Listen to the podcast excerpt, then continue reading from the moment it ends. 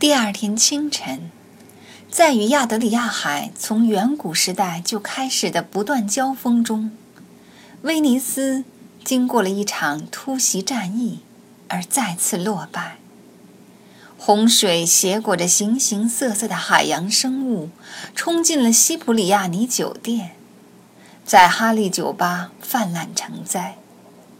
丹麦游客去圣马可广场游了趟晨泳。桌椅板凳从弗洛里安咖啡馆里飘出来，在大教堂门前的台阶上时起时伏，像来自一艘沉没的豪华游轮的一堆废品。仅此一次，广场上的鸽子不见了踪影，它们中的大部分从这座被淹在水中的城市落荒而逃。为了寻找干燥的陆地而流落他乡。即便如此，著名的威尼斯高水位，在这座城市的许多地方还不算一场灾难，充其量就是给人们带来了些许不便罢了。事实上，修画师成功的在公寓门前发现了一个由相对干燥的地面组成的群岛。他的公寓在威尼斯城的南部边缘，位于卡纳雷吉欧区和多尔索杜罗区之间。修画师并非生于威尼斯，但却比大多数当地人都更熟悉这里的大街小巷、街心广场。就是在威尼斯这座城市，他学会了修画这门手艺。在这里，他曾爱意缠绵，也曾痛不欲生。还有一次，他隐姓埋名，被死敌追赶，不得不逃离威尼斯。如今，他回到了久别的威尼斯，回到了他挚爱的水之城和绘画艺术之都，回到了唯一一座曾让他几乎体验到满足感的城市。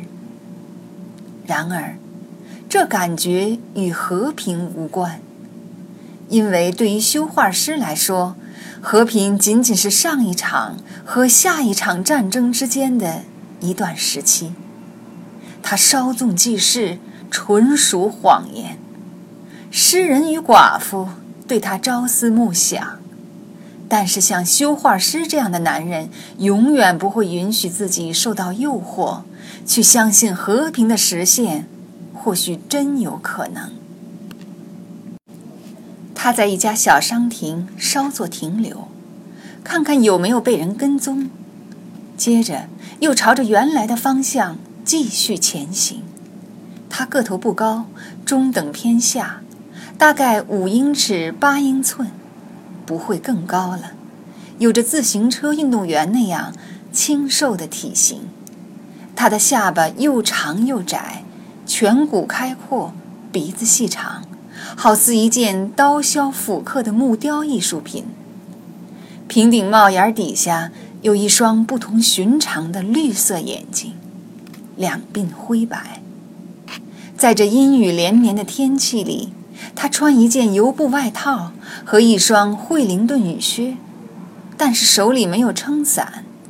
出于习惯，他从不在公共场合拿任何东西，以免双手动作的速度受到影响。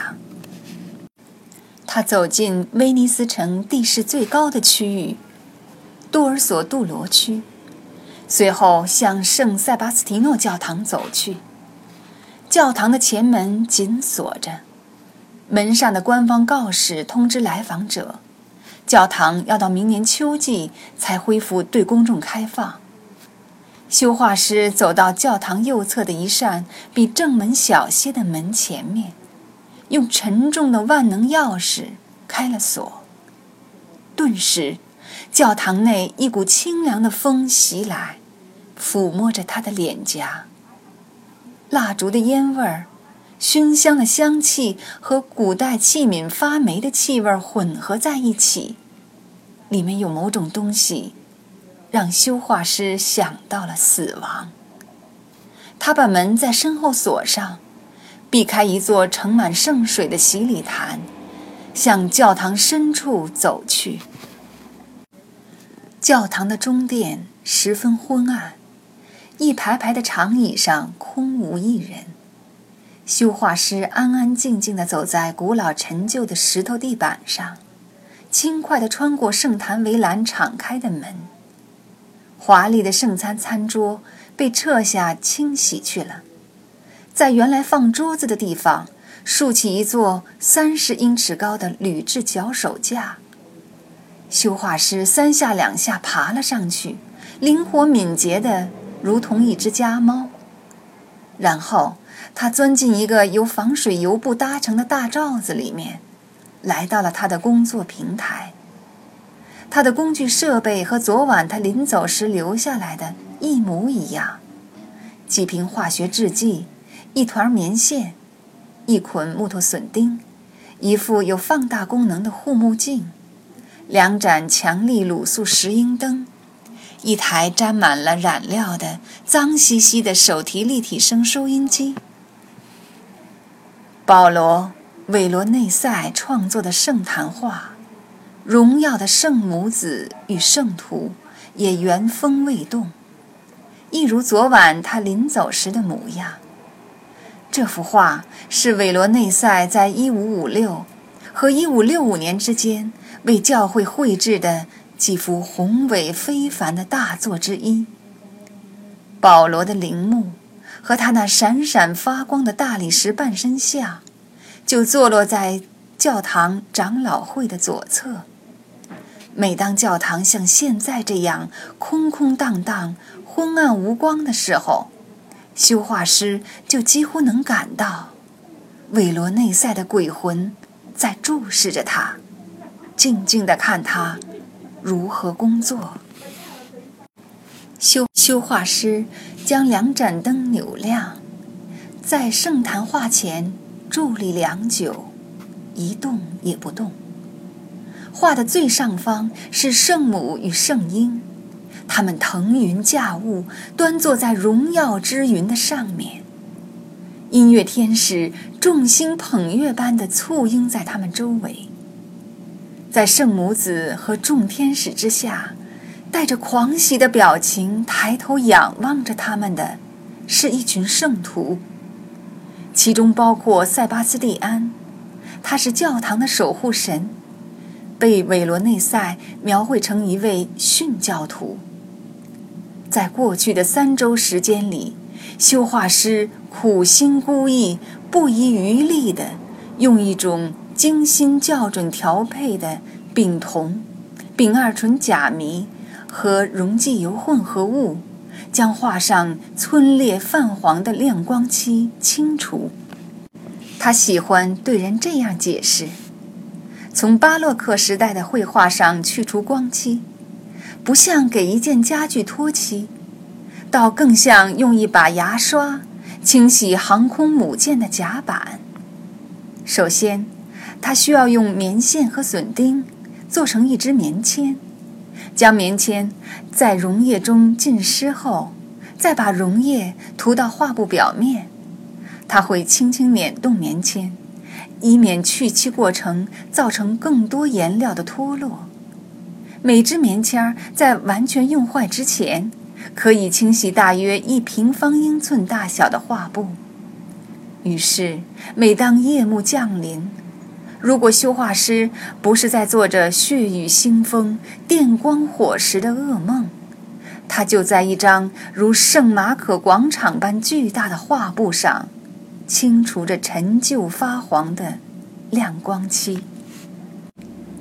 再有一个星期，他想，他就万事俱备，可以转向修画的第二阶段，在韦罗内塞的颜料玻璃的原作上。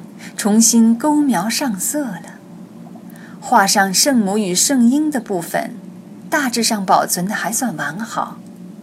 但是修画师发现，画卷上方和底部的边缘部分损失惨重。